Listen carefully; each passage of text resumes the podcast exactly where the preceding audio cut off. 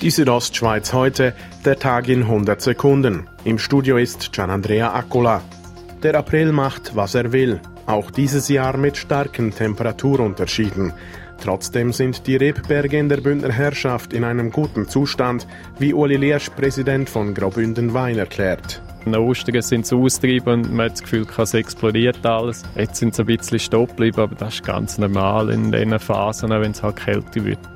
Seit zehn Monaten arbeitet die Parlamentarische Untersuchungskommission an der Aufklärung des Bündner Baukartells.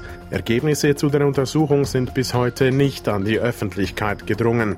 Dieser Umstand führe bei der Verwaltung zu einer gewissen Unsicherheit, sagt Baudirektor Mario Cavigelli. Ich spüre das bei den Mitarbeitenden, ich spüre das auch bei der Unternehmerwelt. Im April ließ die PUC verlauten, dass demnächst ein Teilbericht veröffentlicht werden soll. Wann sei noch offen.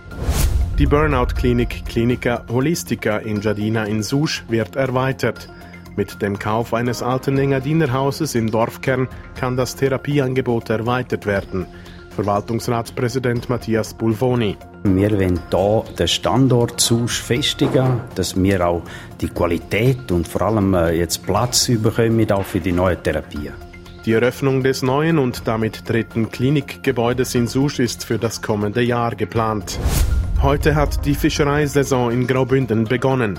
Am Rhein herrschen indes keine optimalen Verhältnisse für die Fischer, wie Chris Wittmann, Vizepräsident vom Churer Fischerverein, sagt. Also am Rhein ist es so, dass man einen Fisch fängt oder eben nichts. Das ist so schlecht.